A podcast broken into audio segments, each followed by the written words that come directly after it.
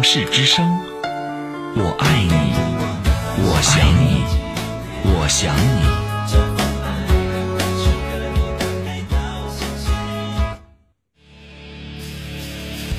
您正在收听的是五二零五三零一 love 城市之声，爱一直闪亮，梦想延续。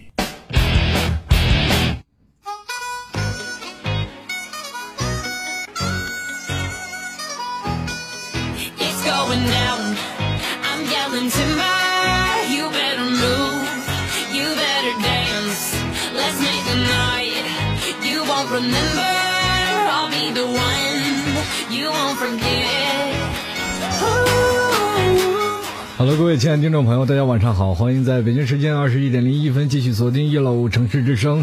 接下来的一个小时时间，继续是由老 T 骑手本档导播盒子为你送上的吐槽二零一三。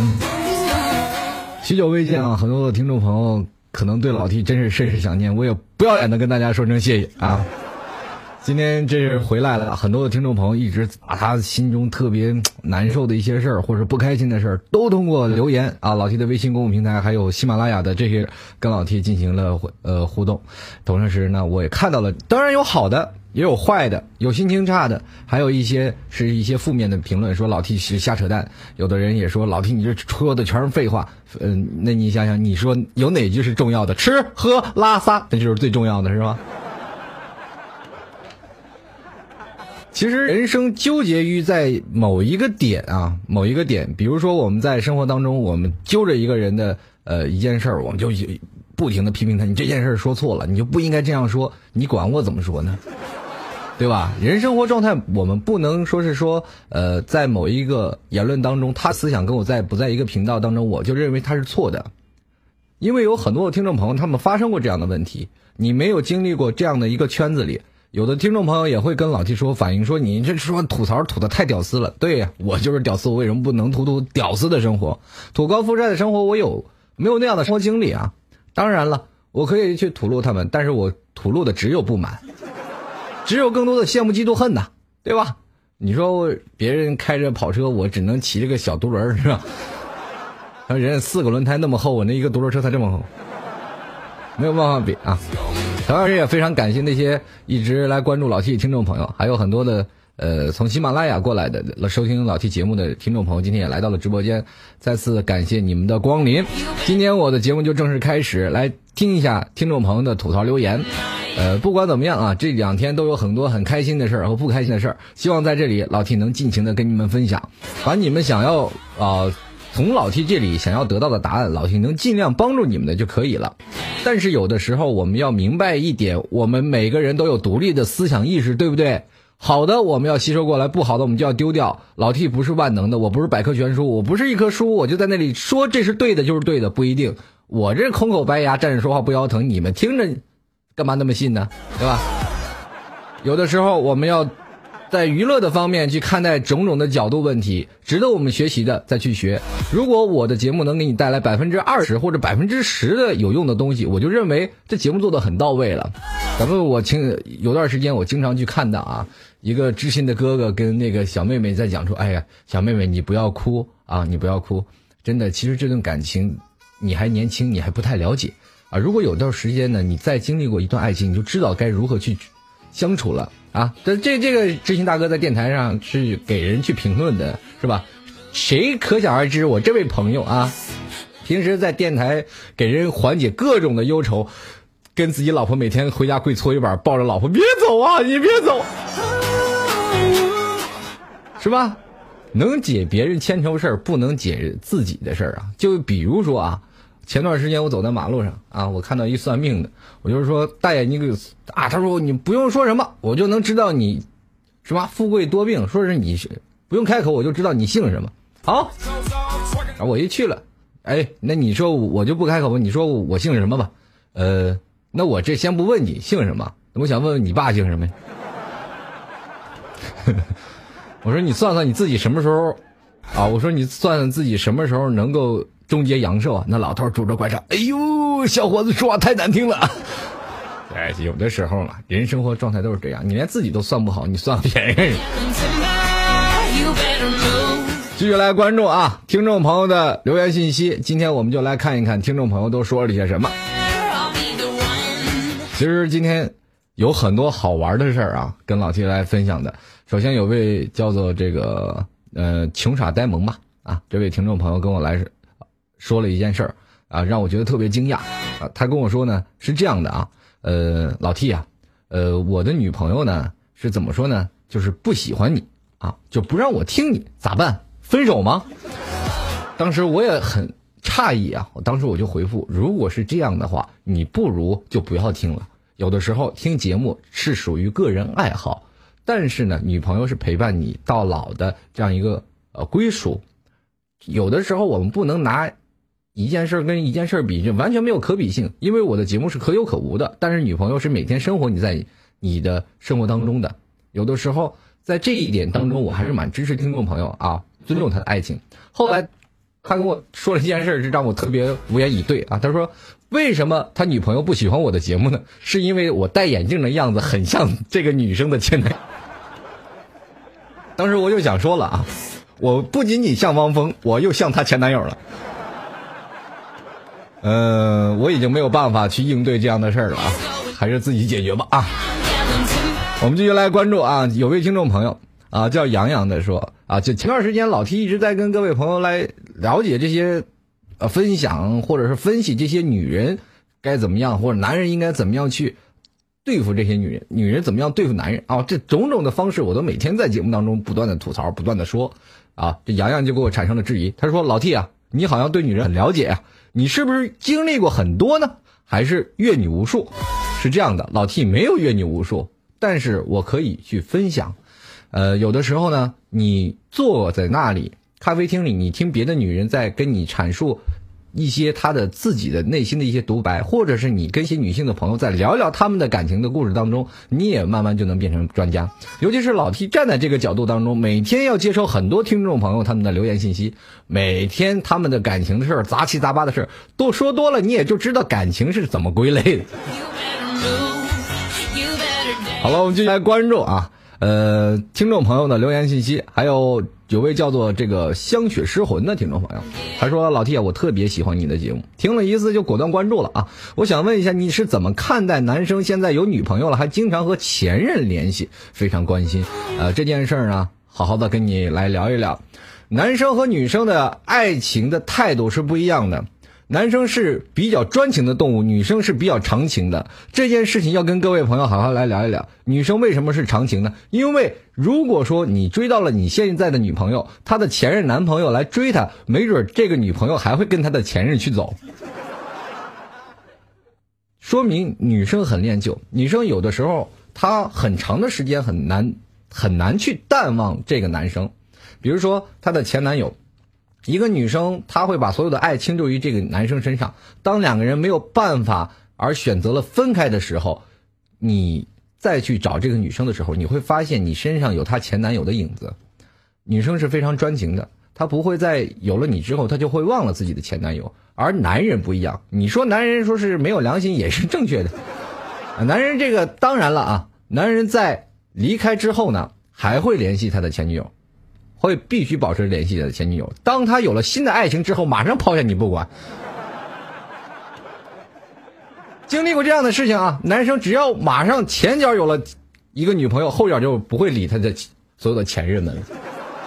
也就是说，男人会把这个爱爱情放得很开啊，放的这个观点放得很正。当他还没有找女朋友的时候，但他时常联系你，也就是联系他的前女友的时候，这说明是一种什么样的观念呢？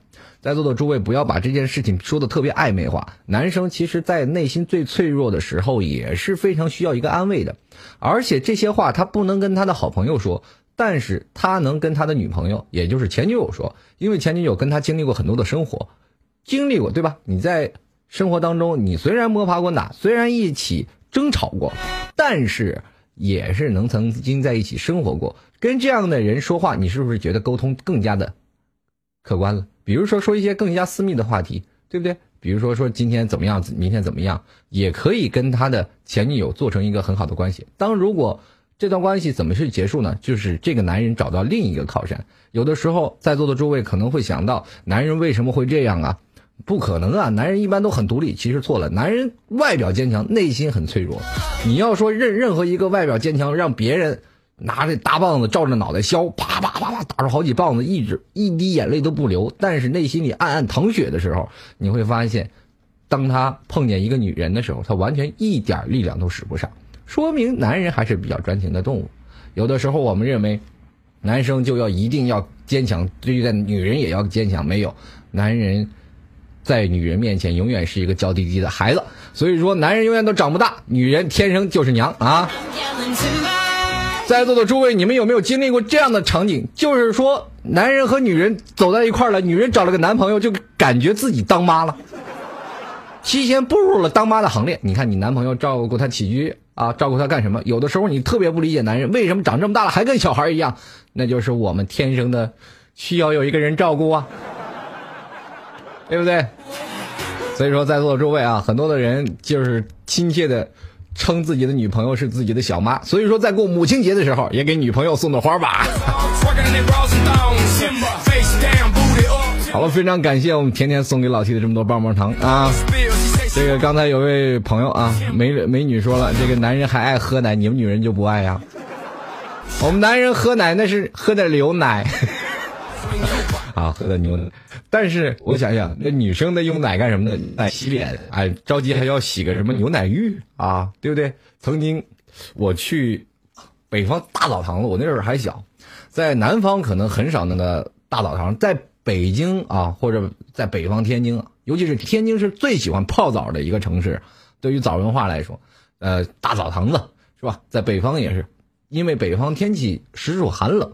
在那个时间段泡个澡是非常舒服的，于是乎呢，就泡澡嘛啊，这男人在男的澡堂子，女人在女的澡堂子，是不是？小的时候我还记得特别小，哎呀，小的时候可能可以跟妈妈去女澡堂，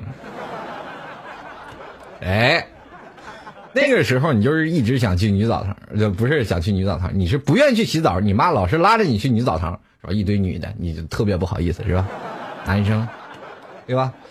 当然了，有很那段时间，我就问了一个老大爷，我说：“大爷，我什么时候才能不跟妈妈一起来洗澡呢？”大爷说说了一句话，让我到现在都无法忘掉。那看澡堂子老大爷说了：“什么时候你特别想进这女澡堂，不能来了？”哎，突然发现了，老大爷还是很有智慧的。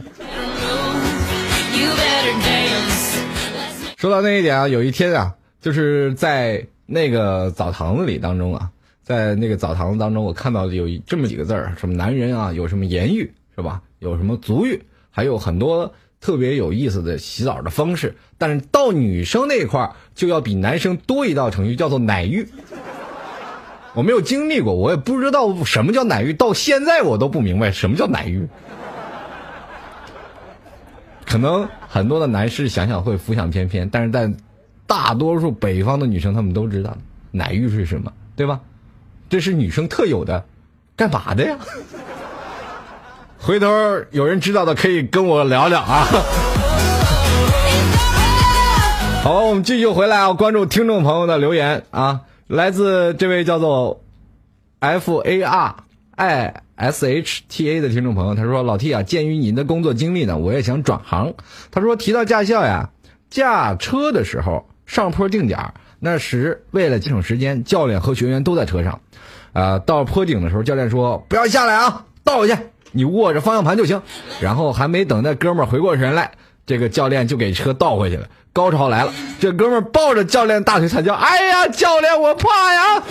这后来一直用这事儿来笑话他。这个教练车副驾驶的位置都有刹车，好吧？说到这一点啊，刹车也不好使啊。当然，每个人的精神哈和精力，他都有恐惧感嘛。我们不能说是你一定要是很爷们儿的，是吧？抱着车是吧？抱着教练大腿。不过当时我还蛮羡慕那个教练的，是吧？来继续来关注啊！听众朋友的吐槽留言，来了这位叫做爱杜啊爱杜的听众朋友，他说我以后找老公了，也要让他听你的节目，就是让你也教教怎么了解女人的心思，这样我一个表达。他就心领神会，多好啊！我跟你说啊，爱豆，你可能我的节目会得不偿失。我经常会教男人如何去揣摩女性的心理。如果说你的老公听了我的节目回去对付你，该怎么办呢？这个等于是什么一个状态呢？呃，看过武学宝典的在座的诸位都知道什么武侠片是吧？这个有个大师兄小师妹，你们两个学的都是一派的武功，然后自己是吧？刀剑相向的时候，见招拆招，那肯定到最后不是比的招数，而比的是力气和经验，对不对？如果说男生天生经验就稍微比较丰富，那你就败下阵来了。所以说，两口子听我节目的时候，最好保持中庸的关系，不要把它运用到生活当中，对不对？我更多教的是如何去泡妞。万一你老公听了我的节目再找个小三怎么办？开句玩笑啊，千万别当真。来，我们继续来关注一下啊！来，听众朋友的互动留言，呃，这位叫做丫头陈鱼啊，跟老 T 说了一件事儿。他说：“话说一东北人，啊，一东北人说冬天哪里冷？东北人说屋里暖和，外面冷。湖北是外面冷，屋里比外面更冷。这个话说冬天已经快来了，这个浓浓的凉意已经穿过了春秋，传过各大城市当中，很多的人都一直羡慕南方啊，就比如说在北方的一些。”居住的人群，他们就比较喜欢说南方是吧？四季如春。从小的时候我就特别喜欢昆明，四季如春嘛，对吧？结果我就去了长春了，冻得跟猴似的，对吧？那起名叫长春，你是怎么回事？干到吉林去了。这个，但是啊，那小时候不懂事啊，以为长春一直都很暖和，后来才发现，在暖和的地方是在昆明，啊，我以以来过的最。舒服的一个冬天是在深圳，在深圳那一年是好像是百年难得经历的一次暖冬，在一冬天的时间，我就只是穿了一个 T 恤，基本都不冷。但是在稍微江浙一带啊，也就是咱们长三角地区啊，江浙沪了啊，或者是华东华中地区啊，华东地区这一带啊，相对于偏南方，但是也是偏北方的这一块啊，交叉点就会形成一个什么概念呢？这个地方是没有暖气的，冬天这里也下雪，但是这里是没有暖气。经历过这一种什么样的状态呢？就是说，一到了冬天，北方人嘚瑟，南方人就哆嗦。在比较寒冷的冬天啊，也就是可能在我们北方人的心里来说，只要在零上的时候，那都不是事儿。你试试，你们家没有炉子，你试试人家没有暖气，那是什么样的概念啊？真的到了北方的时候啊，北方人来了南方的穿的衣服反而比北方还要多，因为他们总是感觉南方的湿冷的状态是永远能让你从骨子里能体会到那种哆瑟瑟发抖的感觉。所以说，有的时候我宁可在外面坐着，也不愿意在屋里哆嗦，就是这样的一个概念啊。在北方天气比较热，回到家里可能穿个 T 恤就行了，因为家里的时候会比较哎暖和。经历过这样的状态当中，很多的南方人就表示出鄙视的眼睛来鄙视北方人，说你为什么来到我们这里，冻得这么哆嗦呢？那个时候，我热情的相邀他们去了趟我的家，也就是在我们家里最冷的时候，零下三十九度去的我们那儿，我依然穿着的跟南方冬天一样的衣服，他们就已经不行了，对吧？在南方。穿的衣服就是一个小棉袄，是吧？里头套个套小 T 恤。现现在北方谁大棉袄、二棉裤，是吧？里面羊皮，外面裹着布，没有了。现在的小年轻穿的都比较少，因为走一截路，我们就会坐车，或者是啊，在屋里歇息一会儿，冻一会儿啊，去暖和一下。没有说现在在一些城市当中，我们要走很长的路啊，或者在上小学的时候，我们要戴帽子，要骑自行车，没有。啊，所以说在北方零下再冷的时候，我们可能有车有这样的过渡工具，或者是进一个商场里去暖和一下，来进行一些暖和自己的这些的方式。但是在北方，北方人来到南方，他是你架不住长期的冷战的煎熬啊。我们去想想，在座的诸位，你当你来到了这个城市当中，屋里比外面冷的时候，那就感觉是格外的凄凉，对不对？曾经你会感觉到哇，真是。睡觉的时候要穿衣服，那是什么感觉啊？就是这样。最后呢，到了北方人，北方人啊，到了南方是这样的。当南方人彻底在冬天最冷的时候，到了北方他也受不了。哇，怎么会这么冷？因为他们没有想法能感受到那种寒风刺冷啊，就是刮过脸庞的感觉，就跟一把小刀子刻在脸上，生疼。所以说，在北方的干冷也是非常恐怖的。呃，很多的人都很喜欢各样的。不同的天气，春夏秋冬是吧？有人喜欢春天，有人是喜欢啊冬天。但是作为老 T 我来说，我是蛮喜欢是吧？蛮喜欢比较热的，但是我也不会喜欢太寒冷的冬天，因为寒冷的冬天确实能干事儿，不管能能干什么东西就太局限了。南方相对来说，为什么它是一个比较浪漫的城市？因为你一年四季都没有分隔呀，对吧？到了冬天，你依然可以在公园里去谈恋爱，但是在北方，你要谈恋爱就冻死了。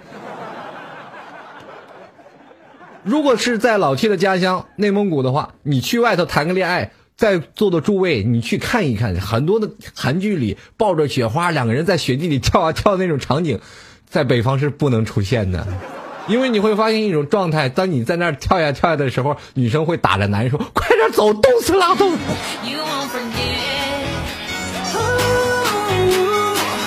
对吧？所以说，这个人的观念都不一样啊，现实和这个虚幻的时候还是有一点差距的。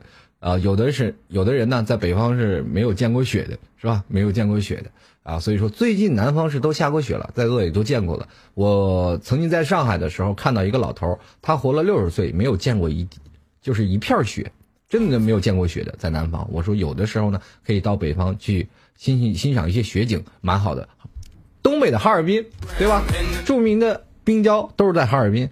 大家诸位有的时候想玩一下。可以去东北，去哈尔滨呀，去滑雪呀，去长春等等各个地方去游玩一下，也是蛮好的。前两天这个哈尔滨不是又下大雪了吗？在座的诸位，你有感受到那个大雪封山的吗？曾经有段时间，我还真的是被大雪封山封在那一块了啊，所有的车都堵在那里。你知道，在茫茫的草原当中，就是被堵在马路上是什么样的一个状态呢？如果没有人来救，等待你的只有是死亡。所以说那天有很多的包期，包括很多的部门啊，政府部门都过来进行施救来了。哇，那天漫天飞雪，白毛风，你是什么都看不到。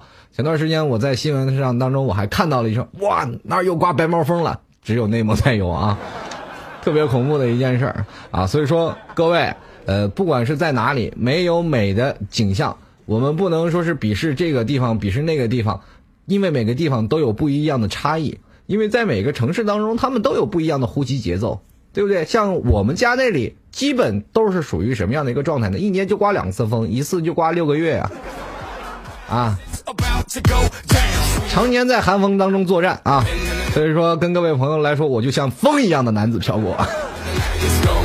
来继续啊！这位朋友还跟我说了一件事啊，这个丫头陈宇还聊了，说 T 哥呀，是不是太理智了，不容易谈恋爱吗？呃，这件事儿我就给你好好的论道论道。只要你说你认为你在爱情当中太理智的时候，就说明你不喜欢这个人。当你喜欢一个人的时候，你完全是一个糊涂的状态，你压根儿就分不清什么东南西北。知道什么叫爱情爱的不可理喻吗？有的时候，呃，有过专家进行相应的测量啊，相应的测试。在座的诸位，你有没有感觉到一种事儿？就是 不不管是怎么，国外的这个科学研究人，他们老是没事干，东南西北什么都研究。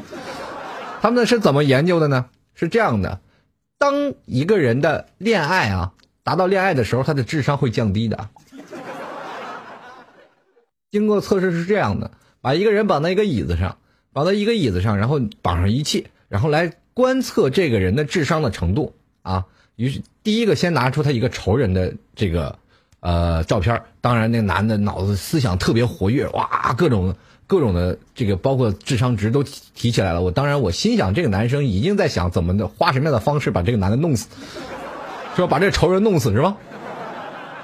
一定是在想这样的方式。结果，当科学人员把这个照片换成他的爱人的时候，这个男人的智商全部放松，所有的智商全部下降，这就形成了一种什么样的一个？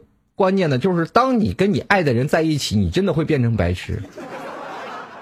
我们有没有经历过这样的一种状态啊？我们举个例，只要你谈过恋爱的人，你们都会有这样的感悟啊。如果你谈过恋爱，真正的爱过的时候，你会发现有一种状态是什么样的状态呢？就是你当事人跟你的现任男友、现任女友两个人在吵架的时候，吵得不亦乐乎，两个人谁都不愿退步，最后直到分手了、跳开了之后，两个人才互相打电话：“对不起，我错了。”当初真的不应该那么对你，为什么当时没有想到？我们有没有经历过这样的一种状态啊？就是吵完架了以后回来不可理喻，这到底为什么吵架？这怎么回事呢？他所以说爱一个人的时候，他智商明显会降低，而且会把很多的东西易怒值变得非常高。我们没有办法进行客观理智的去分析一件事情，这说明你坠入爱河了。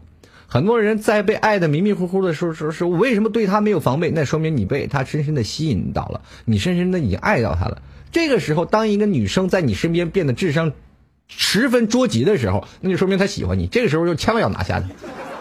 当一个男生在你的面前表现出很这个笨手笨脚的时候，也要说明这个男生可能是喜欢你，他在用自己的行动极力掩饰中当中自己心里这个小小鹿不乱在心里乱撞的这种情绪。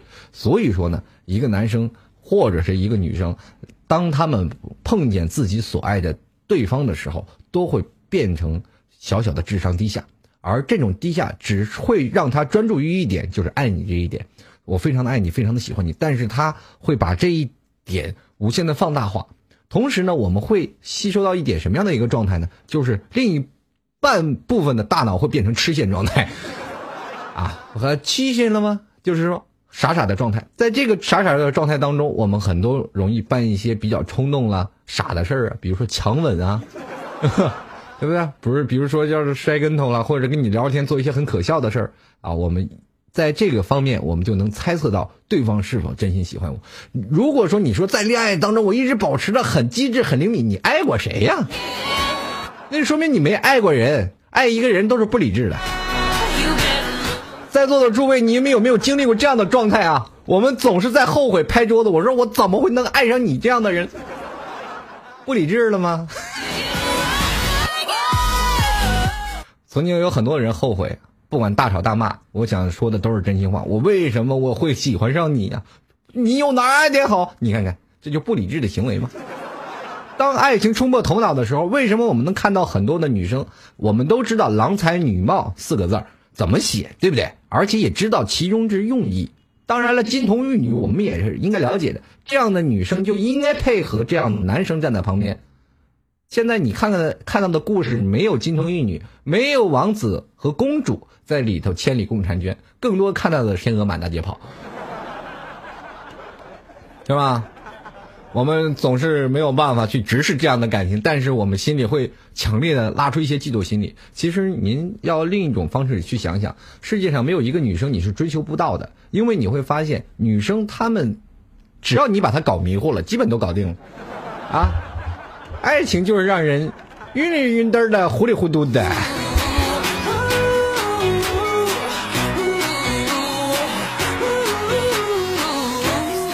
好了，还有位听众朋友一直在质疑老 T 的生活状态啊，就是说，不管你老 T 你说什么，你总是感觉你是站在另一种角度来说的啊，没有，我还是站在在座的大众的角度来讲，呃，来去讲一些符合大众的一些的心情。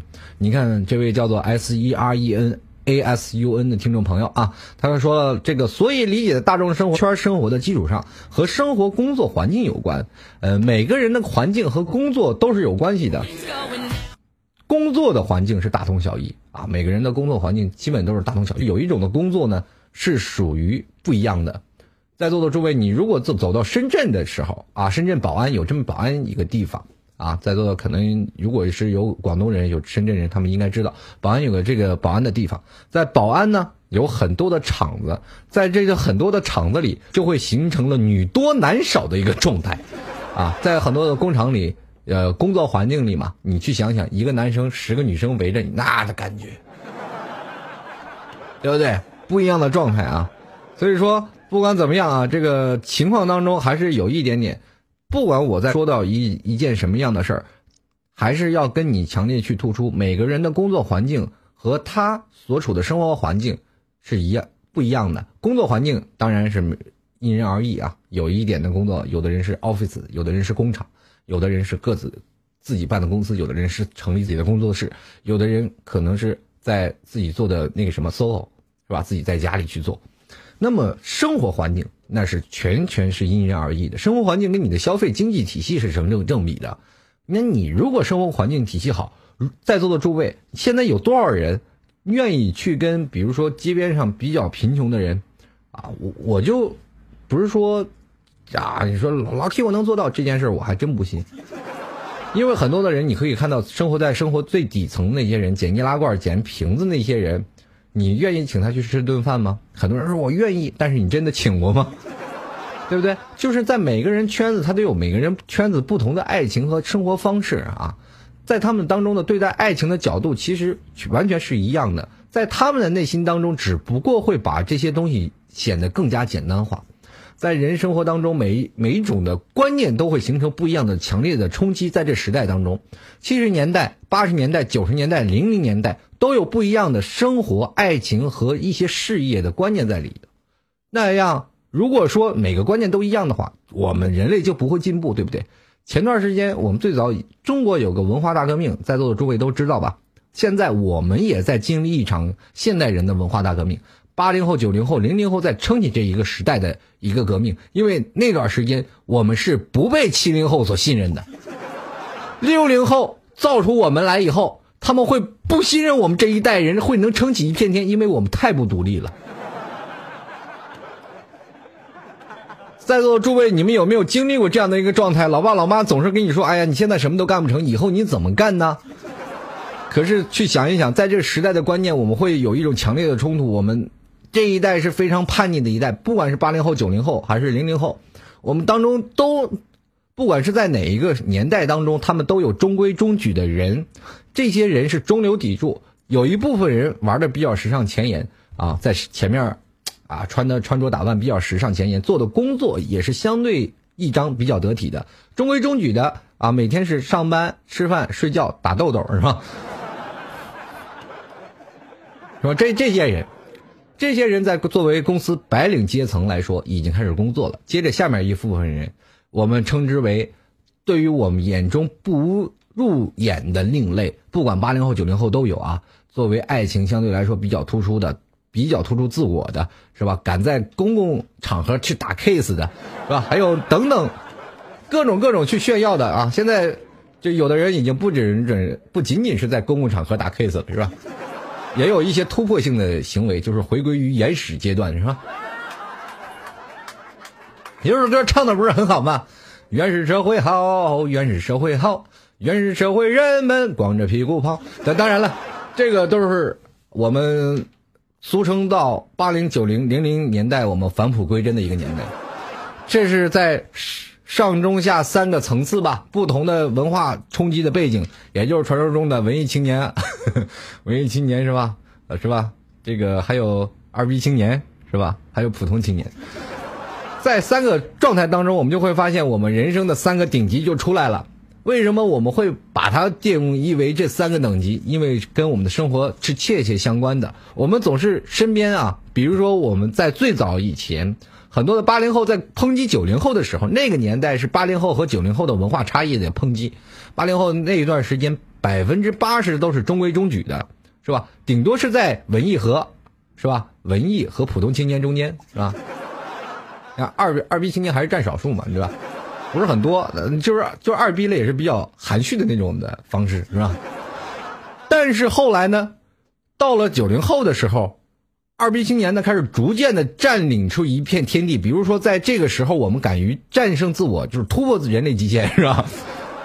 就敢站在公共面前。在最早以前，我们记得八零后那段时间，头发稍微染个色，那种感觉，那那就是流氓地痞。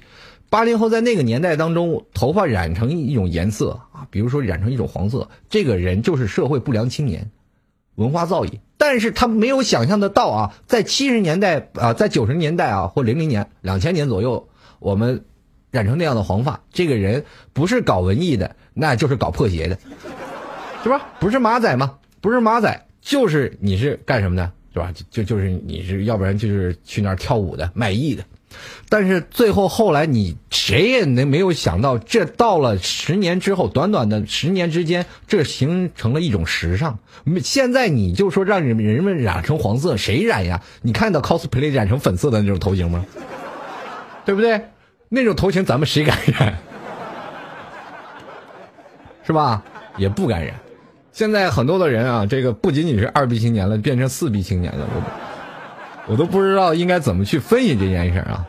合着你在人生观念当中，在这一代当中，他们形成的一种的文化强烈的体系当中，会抨击到每个人的感，每个人的生活当中。最后呢也会抨击出自己的圈子。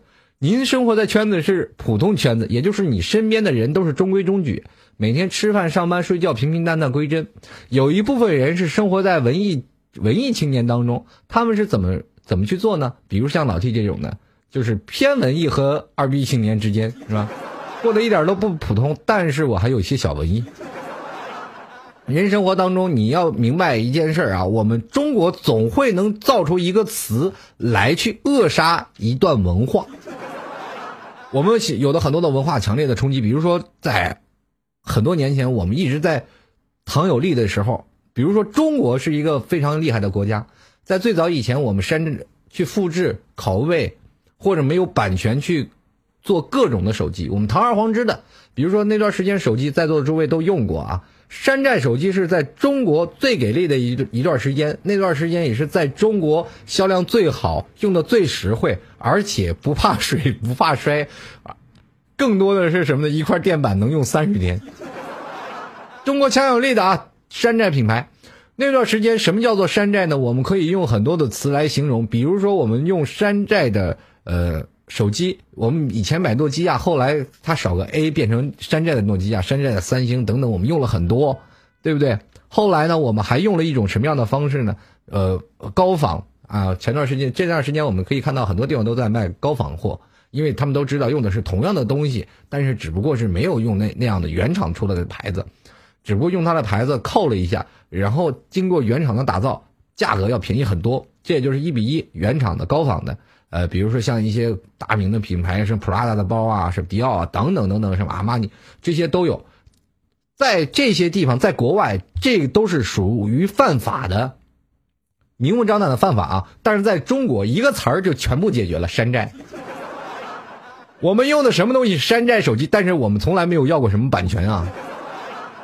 但是那段时间，我们用山寨已经用的很多了。到最后呢，这是属于商业行为。我们现在的生活的行为会变成罗列出另一种的方式，屌丝。屌丝对于我们现在的年轻人是荼毒甚深的。现在每一个人，我去问你们在座的每一位听众朋友，你知道屌丝的定义是什么？可能在你的心中，你知道屌丝一个定义，不管你怎么定义，你都是个屌丝。拿一千个屌丝来去说，来去分享他们做屌丝的经历，你为什么认为你是屌丝呢？他们有一千种答案。所以说，在这种方式当中，你说屌丝是一种什么样的生活呢？其实最简单的就是你不是高富帅以外，你都是屌丝。所以说，屌丝的青年会给他定义成很大的一个范围。我们总是认为自己不成功，我们会有一个例子，因为我是屌丝，我所以我才不会成功。这是给自己一个强有力的说法。人中国人是最容易给自己心理安慰的。比如说，我要给自己一个，我就是一个屌丝，是吧？这就形成了一种观念，我可以不用去管那些东西，只要我是屌丝就，OK 了，对吧？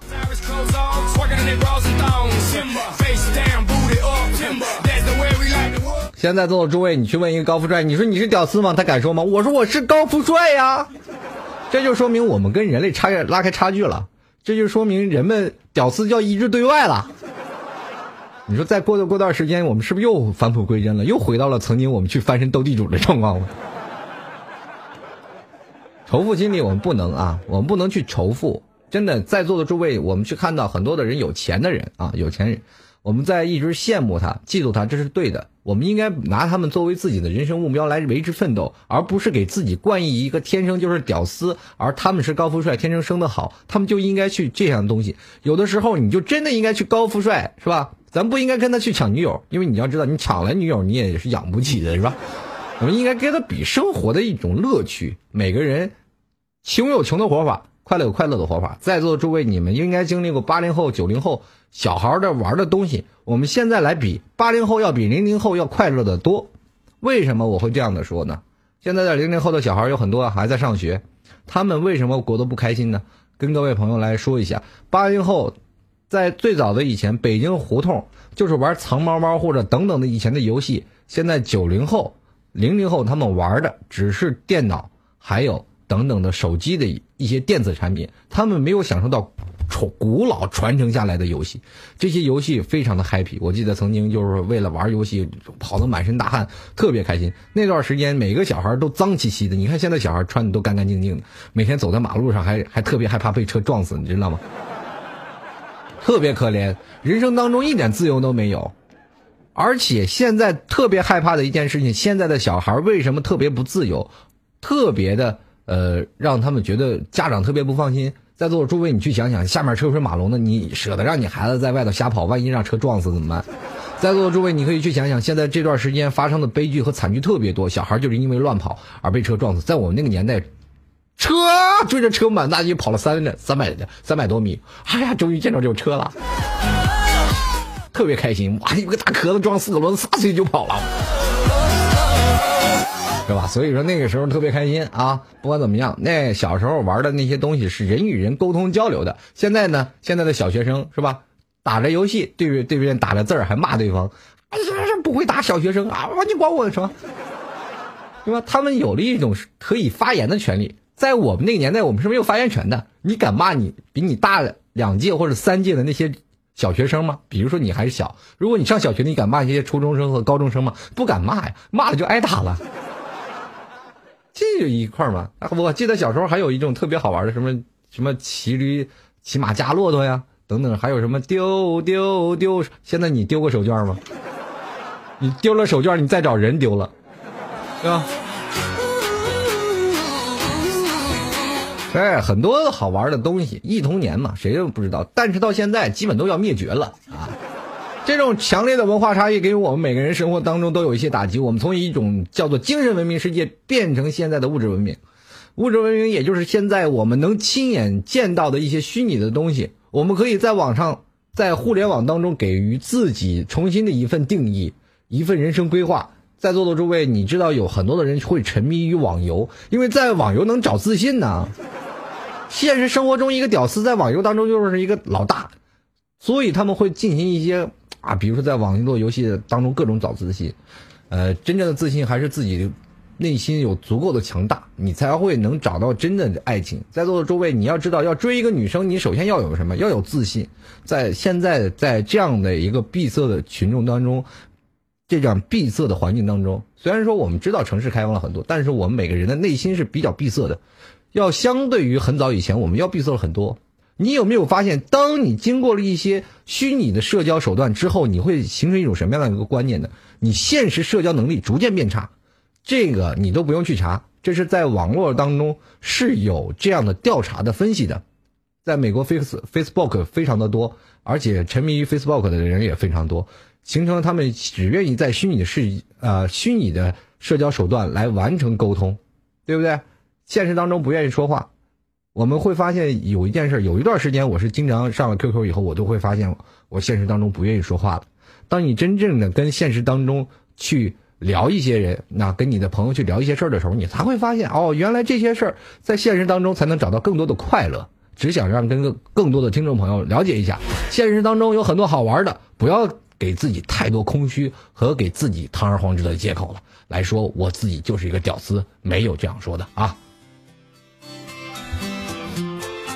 同样非常感谢小花啊，送给老 T 的这么多礼物，啊，喜欢老 T 的听众朋友也可以加入到老 T 的微信公共平台幺六七九幺八幺四零五啊，老 T 来这里随时等候各位的留言信息。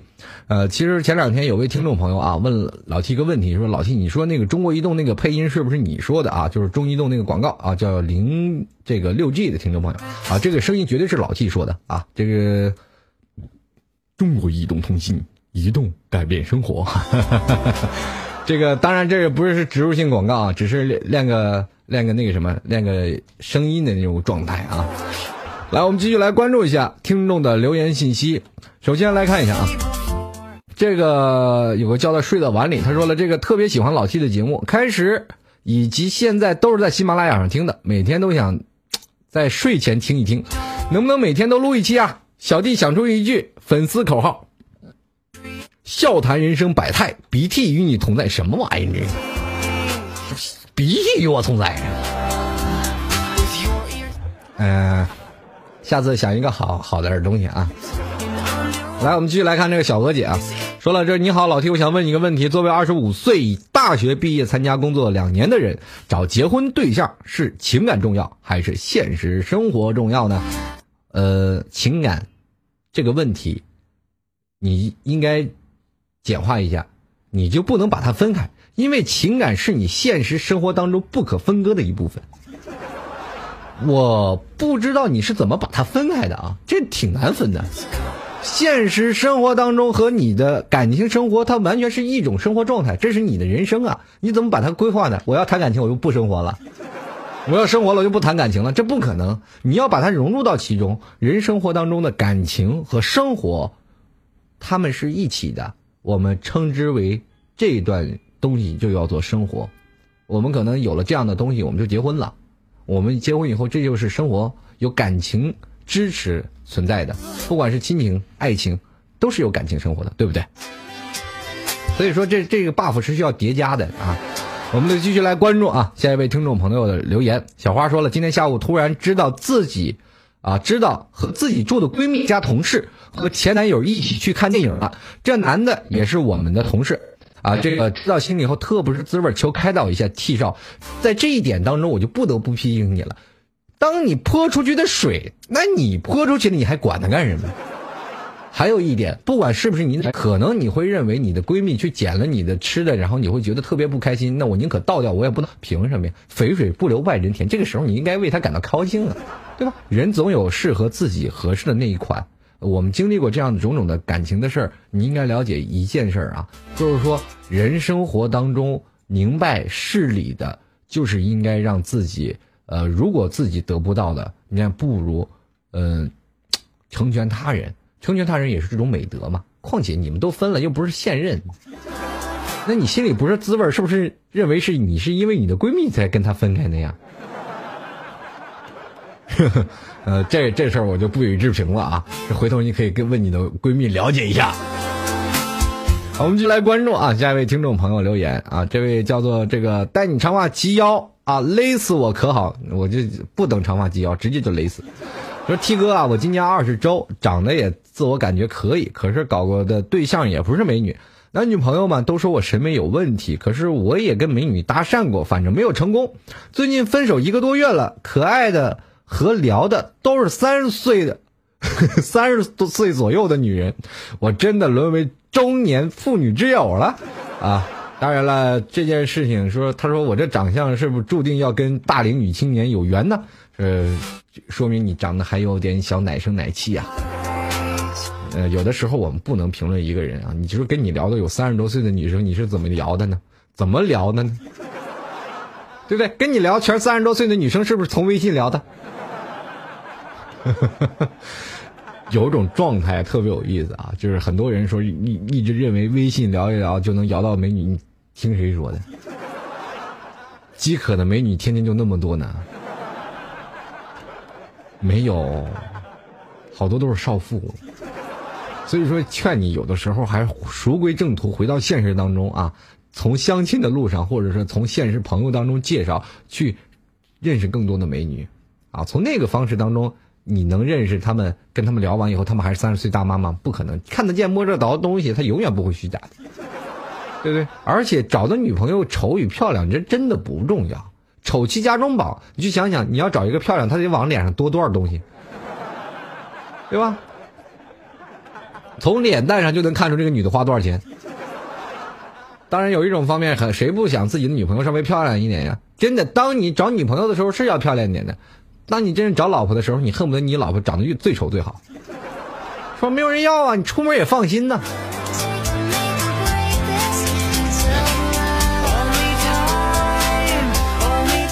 来继续来关注啊，下一位听众朋友，这位叫做陈胜啊。这个说到陈胜，我又想到了吴广起义那种状态。陈胜吴广，他说了，这个女朋友生气，每次都莫名其妙的问他死活也不说为什么，请问我该怎么办？这个时候呢，呃，请允许我瞎掰一下，妄自揣测几下啊。如果当一个女生生气的时候，她也不说你为什么生气，这个时候她需要你自己猜的时候，说明她也不知道为了什么生气。当一个女生说：“啊，你你跟一个女的说，哎，老婆，你为什么生气？你凭什么生气啊？你快告诉我答案，自己想去。”其实她也不知道啊。他不知道为什么生气，但是他会一直找着一个合适的理由来跟你说。但是不跟你说的时候，这段时间你是不是一直要请求他的原谅，来恭维他？这个时候你是不是要看看你周围的东西，来是否要观察一下周围有没有没洗的衣服，或者没有蹲的地，或者没有洗的碗？如果说有的话，马上去办了，估计他就不生气啊，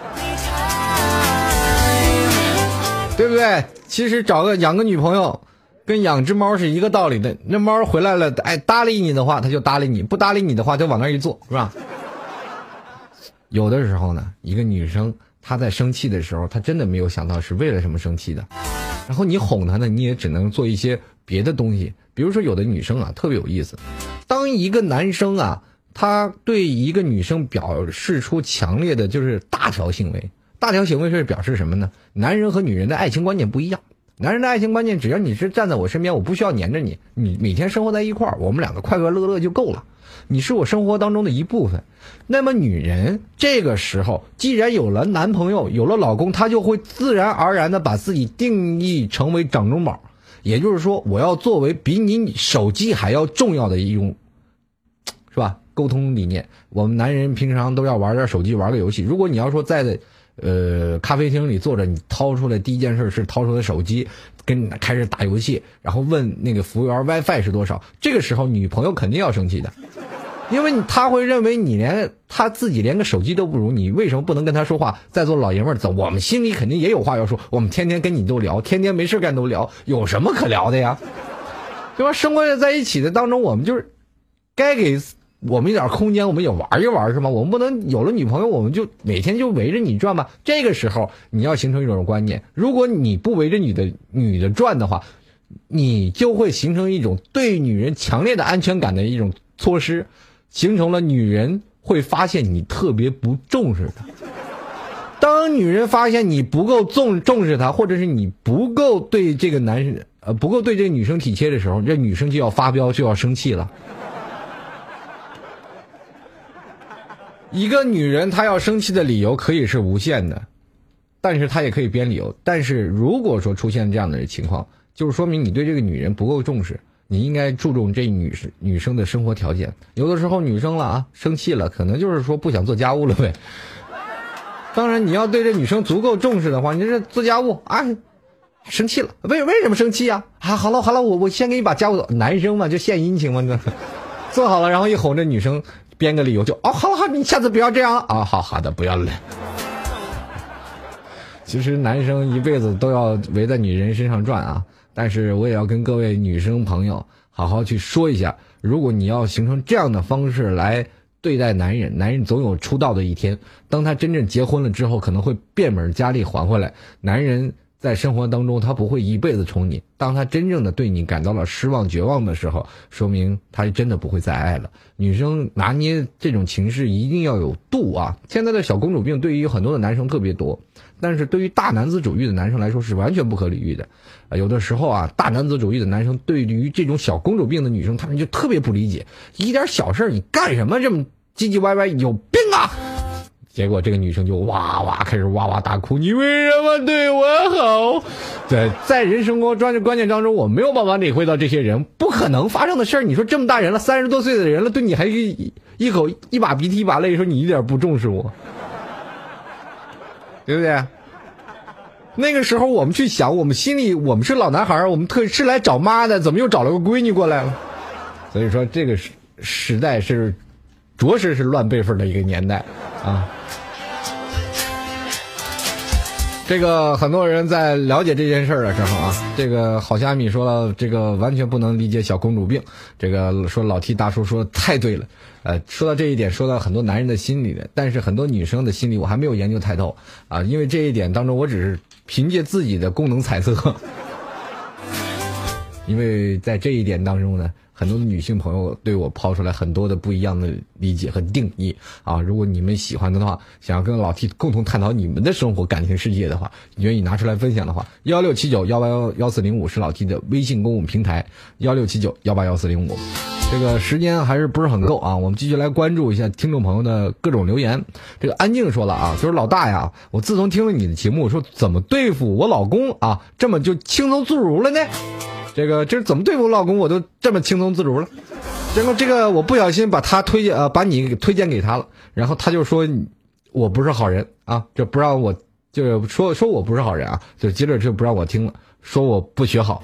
你说你在我这儿，你说你天天学学我的东西，你对付你老公，你可不是。要是我也不让你去听啊。而且你把这件事儿啊告诉来对付我，那么换一种思维方式，你去想想，如果我说的男生的话，我让男生去对付女生，这个时候你的老公可能会偷偷的听我的节目哦。啊，凡事都不一样啊，有不一样的结果，不一样的对待，每个人的生活方式都不一样。当然，有一部分人会认定老 T 说的节目不好，而且会说老 T 节目节目比较扯淡，完全都不在道理上，因为你没有经历过这样的生活。但是有很大一部分听众朋友，他弄他们都会经历到。如果你听我时间长了的话，听我节目时间比较长的，你就会发现有一段的这段故事可能会跟你很应景啊，你可能在这段故事当中出现过，那就说明你在这段年龄段啊，八零后、九零后属于这一段的时候，那就是你的生活、你的状态。那么你在这个状态当中去找寻你的快乐，不要每天去做人就做的跟个。挑刺儿和愤青一样，我天天骂这个不好，天天骂这个不好，你人生过得能快乐吗？前段时间有听众朋友一直问我老七，你为什么这么乐观？因为我会把很多好玩的事儿，不管是再悲愤的事情，再痛苦的事情，我都会把它转向很乐观的一种生活方式，对不对？前两天有很多的人一直在讨论啊，今天这个特可怜，那明天那个特可怜，但是我说你讨论可怜的时候，你为什么不给他扔点钱？对吧？前段时间有的人一直说：“哎呀，你太可怜了，你说连个女朋友都没有，你怎么那么可怜？”我说：“你你就一直在可怜我，你怎么不给我找一个呀？对吧？”很多人就是这样的，有这种观念当中啊，我们每个人就要把这种悲痛的观念转为比较乐观的情绪，比较正能量的东西啊，不要把负能量堆积到自己。很多人如果要是在这个本来就比较压抑的城市当中，你每天看车水马龙，每天的人来人往，在这人来人往当中，我们其实能说上话的。这么大个城市，不下也就最多也就二十多人。你说几百人大城市，我们只能说话的二十多人，多压抑！在这个状态下，你还不让自己乐观一点，每天还要愤青去网上去喷这些人，去骂这些人，或者是你在生活当中状态当中，有的人有一些不行，你就去骂他，你就会形成一种什么强烈的负面情绪。中国的暴民，网络暴民是非常的多的。你有没有看到中国的网络水军是什么样的一个状态啊？如果有一个人出错，我一万人就骂，而且会形成一种什么样的一种状态？如果一个会懂得会炒作的人，完全拿你们当枪使，你把人骂的很开心，人家火了，你还特别开心。哎呀，你看我骂他了，曾经，对不对？有的时候你骂一个人是曾经那个凤姐，天天让有人骂，骂的非常开心，人家还火了。如果平时当中我们其实，在人生。不管走在哪里，都应该表保持一种乐观、积极向上的一种情绪。老 T 不管在每天在节目当中分享的一些事儿，就是让大家传递更多的正能量，而不是说在很多的方式当中去扯淡啦，去让大家去较真儿这些东西。说的东西到底在不在道理？我没有传承，没有。必要去讲述，你应该去这样做。我只是在讲述当中的一个过程，其中的过程是否快乐，完全是你们自己来定义的。有的人说的听老 T 节目会笑喷，有的人听老 T 节目说瞎扯淡，有的人听老 T 节目我就觉得你说的全是废话，有必要吗？当然骂我那部分听众对我的是一种鞭策，但是另一种的听众朋友，你的负面情绪是不是传出的太大了的？我要是觉得开心，我就会听，但是我就不明白你为什么听完了节目才会骂我呢？我要是听的第一遍我不喜欢听，我了马上就关掉了，对不对？人生越来越和谐啊！我希望每个人都能传递更多的正能量啊！在这里跟各位朋友说声再见，在星期三晚上。啊，依然是由老 T 为大家带来的吐槽二零一三，在今天节目当中，非常感谢各位的收听，也同样非常感谢在喜马拉雅来收听老 T 的节目听众朋友。如果喜欢老 T，可以在喜马拉雅搜索主播老 T，加入到里老 T 的微信公众平台幺六七九幺八幺四零五。啊，也非常感谢今天的我们的导播还有值班，接下来的节目奉献给我们的抹茶城市夜航送给各位，我们。